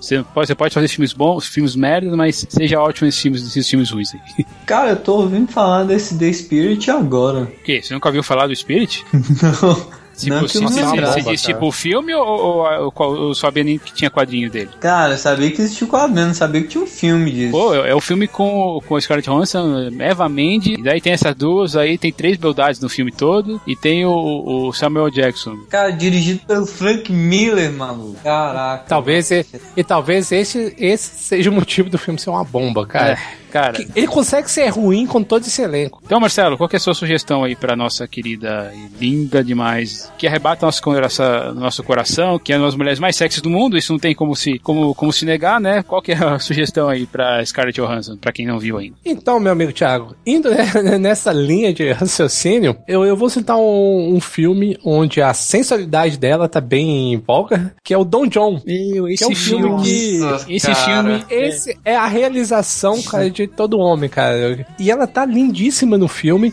E, embora é, o filme tenha né, um grande teor machista, mas acho um filme leve, assim, leve entre aspas. Eu acho um filme engraçado, divertido, que é, é, é, bom, depende do, do, nível de interação do casal para poder assistir a dois. Né? Porque quando, tem, ela, como, é, tem... quando ela, ela, ela rebola no, na cintura do, do corredor. Do corredor lá do. A cena do, do corredor é algo assim. Qual é o nome do ator mesmo, meu Deus? É o. É o Gordon, o Gordon Levitt. Isso, Jeff Gordon Levitt. Quando ele faz aquilo. Que é o diretor né, do filme também, né? Que eu, hum. Nossa, ele deve ter se sentido realizado. Eu não sei, cara. Você deve ter um, você tem que ter um puta controle, cara. Não, não dá. Sim, eu não sei se teria esse controle, sim, pra não, pra não ah, acontecer cara, nada, sabe? Com aquela cena, não sei, viu, cara. Agora, eis a questão, né? Será que ele filmou essa aí só uma vez, falou, não, tá bom, chega já, que ele ficou com medo, né? Ou será que ele não, eu sou um ator, eu sou um diretor perfeccionista, né? Tem que ter cinco é, rodadas. É, é, 127 tipo takes, né? só, só, só vou encarnar o Kubrick aqui, repete. É, é recomendadíssimo. Mas, cara, o, filme, o filme também tem uma mensagem interessante no, lá, lá no sim, final. Sim, sim. Sim, sim, bem Cara, no final, né? muita gente que, que diz que esse filme é, é, é a comédia romântica definitiva para homens, assim. É uma, é uma boa é uma boa definição, eu gosto dela. É, eu também acho, uma boa definição, né? E, e, é um filme, eu, eu gosto muito do filme. E tem uns questionamentos, né? Então você, você vê o personagem do Gordon Levitt lá que sai para poder arrumar a mulher e tudo, e depois fica lá se penitenciando, começa a rezar, vai, vai pra academia e a cada exercício ele reza o Pai Nosso, sabe? Então tem alguma. E, e você vê que assim, tem um drama ali. Né? As pessoas acham que às vezes é só o lado sem vergonha do homem, mas tem um, tem um pouco do drama que é a questão da compulsão incontrolável. Tanto que dorme com Scarlett Johansson e, e não consegue desgrudar de ver filme pornô no computador. Bom, cada um, cada um, né, cara? Mas, porra, imagina você tá dormindo, você vai pular, tem Scarlett Johansson, você vai ligar o computador pra procurar outra. Bom, é, cada um com é, seus problemas, né? Mas, mas enfim, é, é, eu sei o filme porque mostra toda a toda não, mas boa parte da sensualidade da Scarlett Scarlett Johansson. Tem essa cena, né, do corredor, que é uma coisa absurda, né? Enfim, hum. é, é, um filme que eu gosto. É um filme divertido. Acho que vale a pena ver vale a pena ver de dois, desde que o casal tenha uma certa interação. Eu não quero causar nenhum rompimento de namoro, casamento, noivado, não, pelo amor de Deus. E aí, Matheus? Cara, a minha, a minha dica ela vai muito do que a gente. Acho que até foi você que comentou, Thiago, que sobre o lance da voz dela, né? Porque, é, se eu não me engano, de, de 2010 pra cá, eu lembro que teve um ano que ela foi eleita a mulher mais sexy do mundo. E aí eu vi a sinopse desse filme e eu percebi que, apesar de eu saber que ela era isso tudo, nunca tinha parado para prestar atenção na voz dela. Então, é, é assim, um, um, um, puta. Quando, quando se fala em Scarlett Johansson, ele é um. tem um puta diferencial, assim, que é essa questão de você só ter a voz dela ali e mesmo assim você se apaixonar, que é o ela, her do escrito e dirigido pelo Spike Jonze, criou aqui no começo de 2014. É um senhor filme, é uma maravilhosa ficção científica, é uma das minhas ficções científicas favoritas. E quando se fala em é, na sensualidade de Scarlett Johansson, é um bom filme para prestar atenção nesse outro aspecto. Eu vou já, eu já vou recomendar o que um filme que eu acho totalmente injustiçado, deve ter ficado duas ou três semanas aqui no Brasil no cinema, que é o Sob a Pele, Under the Skin, que é uma ficção científica questionadora assim ao extremo total de uma, uma fotografia maravilhosa, tem a ver com. Eu não quero estragar a surpresa para quem não assistiu o filme. Eu realmente é um dos melhores filmes que eu vi em 2014, apesar de ter sido, de ter sido lançado na Inglaterra em 2000 e 2013, se eu tô bem lembrado. Ela é uma personagem sem nome que vaga pela, pelas ruas da Escócia lá procurando homens, por um motivo X. Esse aí vocês assistiram? Esse eu acho cara, sensacional eu também. Eu não vi ele, cara. Ela, ela, ela tava numa época bacana de ficção científica, né? Só que aí foi se meter no tal do Lucy se ferrou. Mas esse filme é sensacional e ele tem um, ele tem um clima assim que é muito sinistro, né? É um terror assim de ficção científica muito interessante. E para completar, ela aparece pelado o filme. Dan, estou, estou falando mesmo. Mas isso não foi suficiente aí para chamar a atenção do pessoal para assistir sobre a pele. Mas sobre a pele, mas fica aí minha dica. Se mesmo que se não tivesse da, da, da Scarlett Johansson, digamos que isso aí é uma, uma cereja no bolo, vale a pena assistir porque é, é um filme muito interessante. É uma das ficções científicas mais interessantes e mais mais originais que eu tenho que eu vi nos últimos anos. Olha aí, cara. Tá, vale a pena para quem assistiu, por favor. A, autoral, né? Sim, totalmente. Eu preciso urgente corrigir essa falha minha, né? E, e em compensação eu vi aquela porcaria do Lucy. é, eu vi os dois, não se preocupe.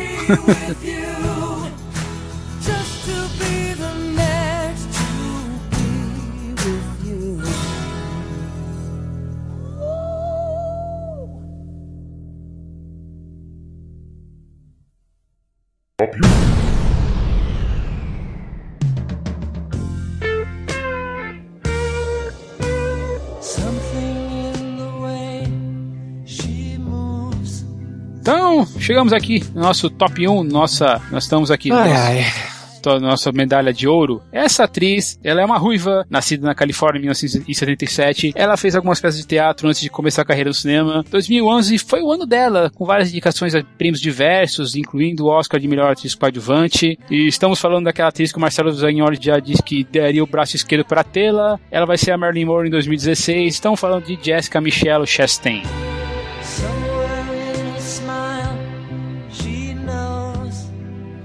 Marcelo. Cara, é...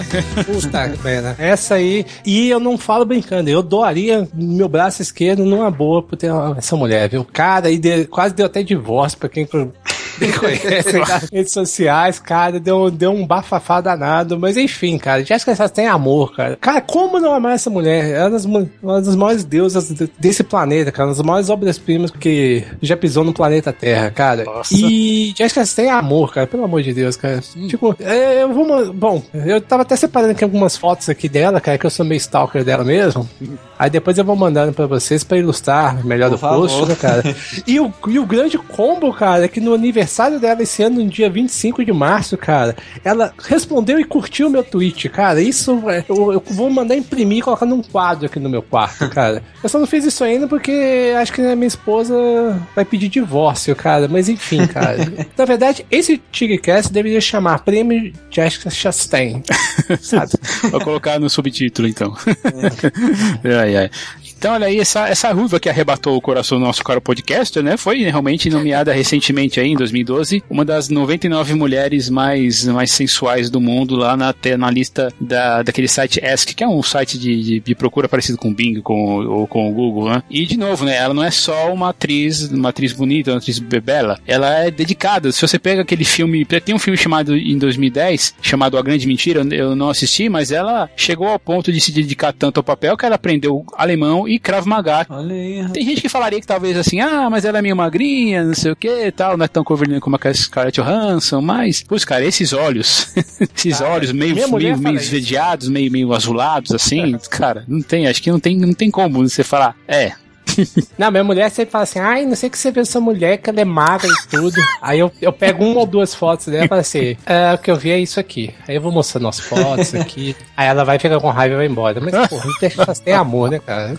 Mas assim, enfim, tirando todo, todo esse amor que eu sinto por ela, essa paixão que espero que um dia seja correspondida, eu acho ela talentosíssima. Acho que ela escolhe e geralmente ela escolhe muito bem o, os projetos que ela, que ela embarca. Eu poderia citar vários dos filmes dela, o Thiago já começou a citar alguns, mas, porra, eu acho que ela praticamente carrega muito. Como posso dizer, putz, eu até engasgo pra, pra falar dessa mulher, porque eu tô vendo as fotos dela aqui, ela, ela olhando pra mim, Nossa, então é meio complicado. É, a gente tem, ela, é. vai, ela tem, vai estrear esse ano mais um filme, mais um filme chamado A Colina Escarlate, filme de terror. Ela tá, vai estar tá em Perdido em Marte. Tem gente que até fala que ela tá meio que fazendo uma continuação de, de, de Interestelar, né? Mas isso é uma maldade verdade, né? Mas ela esteve recentemente um filme que chama Miss Julie, que eu não, eu não gostei tanto assim, tem um pouco a ver. Ela tem um pezinho no, no, no teatro, né? Também temos. Tem aquele. Os dois lados do amor, que por algum motivo, eu não sei porque, aqui, é aquele filme com James McAvoy, que são dois pontos de vista diferentes, né? É o filme, tem o filme dela uhum. e o dele. Por algum motivo aqui só veio a versão conjunta do, do dos dois filmes. A gente, não, a gente perdeu essa. Não, mas é. parece que a, a versão que foi pro cinema, no geral, foi essa aí mesmo. Foi, então, sim, foi aqui junto as duas visões, né? Isso. Então, não veio, Isso. é o que eu tô falando, não veio os filmes separados, não sei lá por quê, poderia ter vindo. Não, mas eu acho que até lá fora foi assim mesmo. Parece que essa, essa versão que, que, que tem as duas versões passou só em festivais. Ah, tá, entendi. Bom, ah, legal, entendi. isso eu não sabia também. Vimos também Mama, temos Os Infratores, que é um filme que eu acho interessante. É, o Abrigo, cara, que é um filme com o Zod, né, que, é, né, que, é de, que é 2011, que é o Michael Shannon. Filme muito interessante, muito, muito perturbador, inclusive. Mas aí, eu, mas, é, mas de novo, né? A gente não tá falando só de um, de um rostinho bonito, ela é realmente muito talentosa. Isso a gente pode ver já desde o. De, quem teve dúvidas em Interestelar, acho que não pode falar mais nada. Né? Não, e tem outros filmes também. Se você pegar aquele A Hora Mais Escura, que eu acho que ela, pra mim, é um dos melhores filmes, se não me engano, de 2011, 2012. Você pega o próprio. aquele. Ah, poxa, eu esqueci o nome, o The Help, que eu não gosto muito Histórias do filme, cruzadas. né? Mas. Histórias cruzadas. Histórias cruzadas. Eu não gosto muito do filme, mas eu acho que ela tá bem ali. Se você, você pega os fatores que o Thiago já falou, Mama. Mama é um filme, um filme interessante, filme de terror que dos últimos, dos últimos anos. Eu costumo falar que só o James Wan tem filme, feito filme, bom filme de terror, mas eu acho que esse aí também é uma, uma pequena exceção. Cara, não, não é, confessar é, que eu não gosto desse filme, sabia? De Mama? É. Não, eu... não, enfim. Pra mim é uma versão ruim do, do curta. Ah, tá. O, bem, o curta realmente é muito interessante. É, mas... verdade, verdade. Ai, ai, tá enfim. com. Bom. enfim, bom, enfim. e qual que é a sua sugestão aí, Marcelo, pra, pra apreciar Jessica Chastain? então, cara, eu vou citar um filme que a maioria dos não cinéfilos detestam, não gostam muito, mas eu defendo com unhas e dentes, que é a obra-prima né, do Terrence Malick, que é o Árvore da Vida. Eu cara. amo esse filme. Uhum. Eu acho eles formidável, lindo, espetacular. Só que, de novo, né? Tem e que estar tá preparado. Você tem que aceitar sim, o filme de sim, braços sim. abertos, tem que estar tá preparado. Sim, sim, sim. É, é, é, a melhor apresentação de slide que você vai ver na sua vida. sim, sim, sim. Não, você tem que estar tá preparado. Assim, não é um filme convencional, mas assim, é um filme lindíssimo, formidável. E eu gosto muito da, do modo como a Jessica Chastain está na, naquele filme, sabe? De uma maneira quase etérea, assim, meio que divina, meio exuberante, é uma coisa de outro mundo, quase intocável ali, sabe? Então, quando você vê ela interagindo ali no. Então, bem. Eu não vou lembrar agora qual momento do filme, mas uma hora que ela, que ela fica ali na, na grama. Enfim, aí, poxa, eu vou, se eu vou falar do, dos momentos dela, você tá quase todos, cara. Mas, Uf, é, porque mas, é... Árvore da Vida é uma experiência multissensorial, eu diria, bem sim, como o cinema, bem como o cinema sim, é. Sim, então você tem belas imagens, um som, um som interessante, música, e você, eu acho que você sai mudado do, do, da sessão. Você, você, pode até falar que não foi uma, uma sensação boa, mas assim, você não vai sair sem alguma coisa acontecer com você no filme. É, sim, sim. Vai sair e é um filme que intocado, você né? sentir, né? Você não vai sair intocado do filme. De Isso. algum jeito você vai. Hum. E é um filme que você precisa sentir o filme. Você não vai com aquele filme para assistir puramente. Fala assim, ah, vou aqui me entreter durante duas horas, duas, três horas aqui, pronto, acabou. Não, não é isso, cara. É um filme que você precisa sentir. Ele é uma experiência que você vai passar por ele. É, é, é, um, é um filme lindíssimo, gosto muito dele e gosto da maneira como a Jessica Chastain está no filme. E é um filme ame ou odeie, né? Eu acho que sim. Sim, sim, sim. Hum. Não, não tem meio termo nele. Meio termo, né? E você, Matheus, qual a sua sugestão? Cara, o que eu vou falar é justamente o Dois Lados do Amor, que né, na tradução livre do título original se chamaria O Desaparecimento de Eleanor Rigby. Eleanor Rigby, que é uma, uma referência aí da música dos, dos Beatles, né? Porque o pai da personagem é, é, Os pais da personagem são fãs dos Beatles. E assim, é um. Como a gente falou já, né? É um filme que é dividido em duas versões. Ele, ele fala sobre o fim de um relacionamento, né? De um fim de um relacionamento relacionamento amoroso. E aí você vê a versão da, da mulher e depois, ou antes, você assiste a versão do rapaz, né? Que é o Connor e a própria Eleanor, né? E, cara, é, é sensacional, assim. Ele tem muita nuance de, de um pro outro. Eu não consigo, eu não faço ideia de como é que essa versão. Eu não cheguei a ver, a ver o, o tal do Dois Lados do Amor, que é o, a versão dos dois juntos, né? Porque você tem a, o desaparecimento de Eleanor Rigby Rigby ele e você tem o desaparecimento de, de Eleanor Rigby dela. E aí no final eles juntaram os dois para uma versão de cinema que se chama é, Desaparecimento de Eleanor Rigby dele, eles e aí veio para cá com Dois Lados do Amor. Eu não faço ideia de como é que vão fazer esse, como é que fizeram no caso esse eles, porque tem muita tem muita coisa pequena assim que é mudada de um pro outro. Por exemplo, esse, esse filme leva ao máximo aquela aquela história de que para é, para todo fato existem existem três histórias, né? É, existem três versões, a minha, a sua e a verdadeira. E ele é muito assim, sabe? Tem um diálogo que quando você vê o filme dele é de um jeito, aí quando você vai ver o filme dela é de outro jeito. Tem cena que as ações são feitas em ordem diferente. E tudo, tudo isso vai construir num final que é sensacional. Vale, vale a pena assistir. É um filme. São, são dois filmes, no caso, incríveis. Assim. É uma experiência maravilhosa. Além disso, né, falando como filme, é o primeiro trabalho do diretor, né, como longa-metragem, Ned Benson. Muito interessante. É verdade. Né? Não assisti ainda, mas eu é. preciso ver. Já eu vou sugerir na, na minha lista um, um filme lançado ano passado que aqui no Brasil foi, só foi estreado no começo, no primeiro semestre aí do ano, que é O Ano Mais Violento, do J.C. Chandler, um filme com Oscar Isaac. Um filme interessantíssimo. Ela tá, ela, ela interpreta, assim, a personagem, Ana, é que num paralelo com, com o marido dela, que é o Abel, que o, ator Oscar Isaac, que parece, assim, que ela é é o tapa de realidade na, na cara do, do, do cara, do, do, do ator, do, do, do, personagem. É uma coisa muito interessante. É um dos melhores filmes que eu já vi, que eu vi esse ano, comercialmente falando, claro, no, lançamento do Brasil. Também teve pouco tempo na, na, no cinema. É um filme ambicioso, ele comunica com a gente muito visualmente e também tá linda no, no papel, né? Só pra, só pra ser aquela, pra ter, pra falar um pouquinho mais, né? Ter aquele, ter aquele apelo, mas de novo, né? Não é só isso. Eu recomendo muito, muito que vocês assistam no Mais de Olho.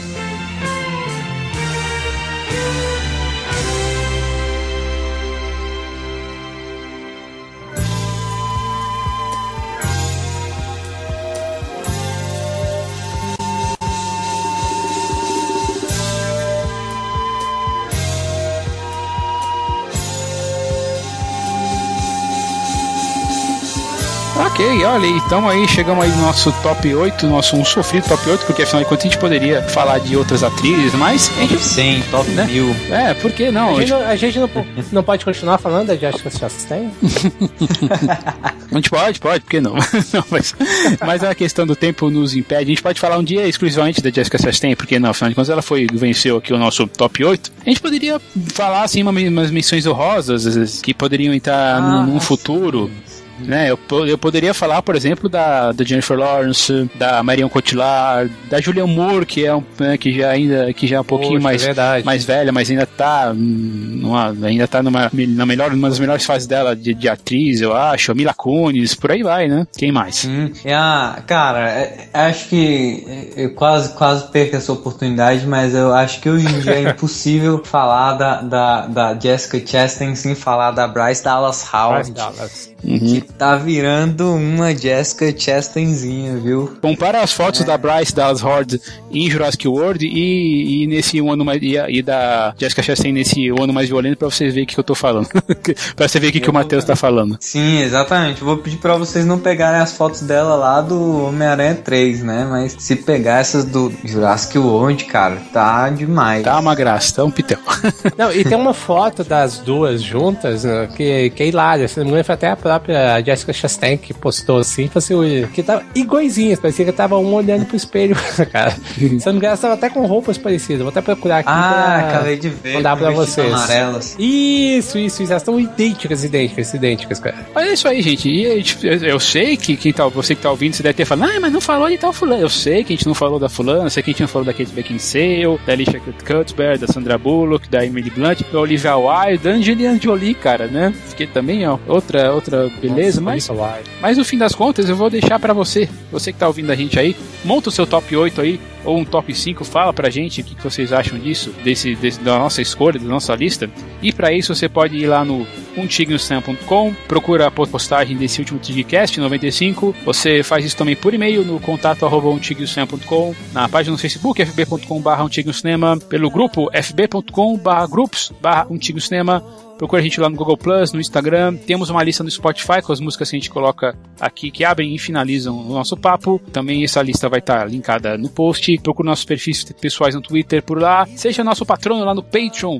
Dê uma ajuda pra gente poder continuar fazendo esse programa semanal para vocês, para inserção de vídeos, para poder pra ajudar a gente a crescer quando possível. Mas lembre-se que se você não puder fazer isso, seu feedback é nosso pagamento. Então compartilhe, comente, dê retweet, dê o mais um lá no Google Plus, o que você puder fazer pra gente ficar aqui conhecido nesse nesse mar de podcasts sobre cinema. E pois bem, vamos lá para nossa música de encerramento. Eu vou deixar uma música, mas eu vou deixar uma música que eu acho bonitinha, que vale a pena assim para você ouvir talvez com a sua, pra você oferecer para sua para sua esposa, para sua namorada. É uma música que eu gosto bastante, chama You'll Be in My Heart, um single do Phil Collins que faz parte da animação do Tarzan, o, o filme da Disney de 1999, certo?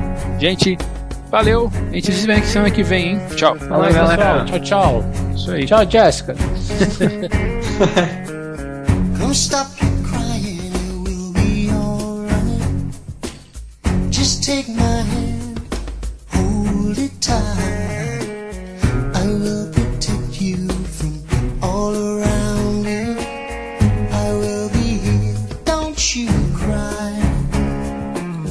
For one so small, you seem so strong.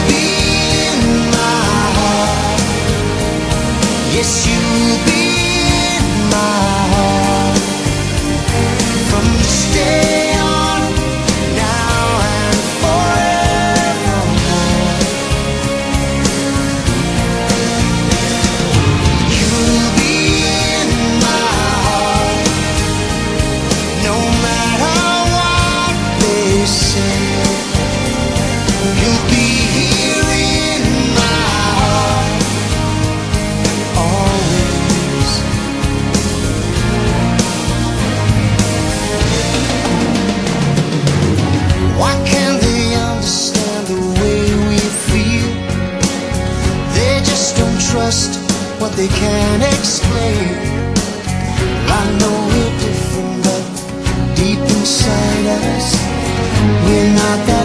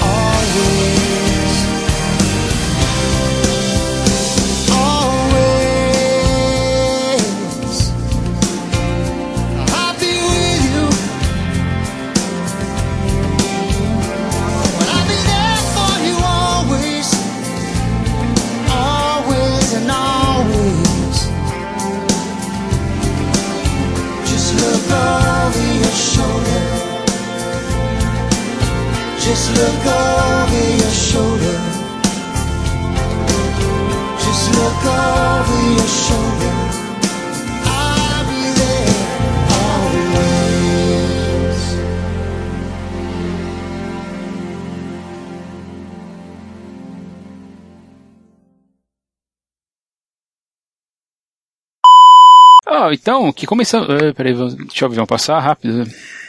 Engraçado, né? Que avião tem tudo a ver com esse podcast de hoje. Olha aí. ok, ah, bom. Deixa eu passar o avião de novo. Enquanto o avião passa, eu tô aqui olhando as fotos que o Marcelo mandou. Mandei um pouquinho só, né, cara? Cara, Cara, o sorriso dessa mulher, bens a Deus, cara. cara é demais, Tinha que né? emoldurar, cara. Tinha que emoldurar o sorriso dela e colocar num quadro, cara. Da Bryce ou da, da, da, Da Jéssica, Jéssica, Jéssica, tchau, Jéssica. E a... e a risada dela também, né, cara? É- Não, é uma coisa absurda, cara. É absurda, cara. Doaria com muito prazer no meu braço esquerdo, cara.